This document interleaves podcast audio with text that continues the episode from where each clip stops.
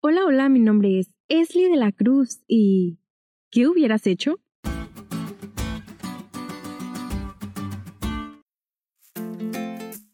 Feliz sábado.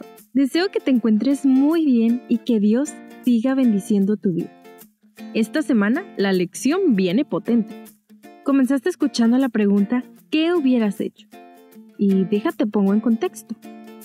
Un hombre llamado Johnny fue culpado por haber agredido sexualmente a una mujer y ella lo declaraba totalmente culpable.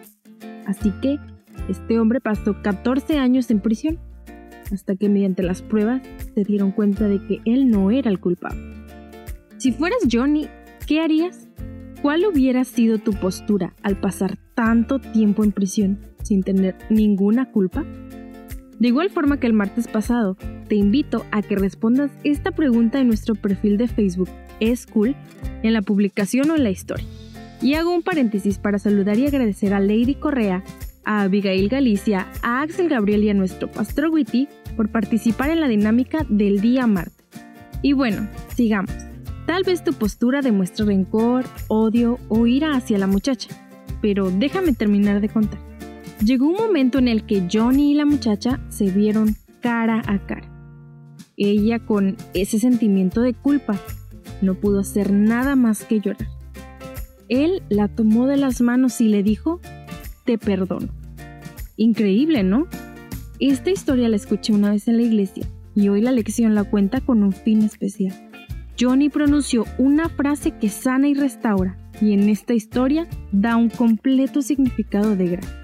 Así como Johnny perdonó a aquella mujer que le había hecho tanto daño, esta semana daremos seguimiento a la vida de José y su importante proceso de restauración mediante el perdón. Aprenderemos a poner en práctica esta valiosa bendición y también aprenderemos cómo encontrar descanso después del perdón, ya que a veces nos resulta tan difícil ponerlo en práctica. Y sin más preámbulos, te invito a que juntos digamos el versículo de memoria de esta semana que encontramos en Génesis 45:5 y dice: Ahora pues no os entristezcáis ni os pese de haberme vendido acá, porque para preservación de vida me envió Dios delante de vosotros. Con estas sabias palabras de José, iniciamos nuestra semana, que espero sea de bendición y restauración para nuestras almas.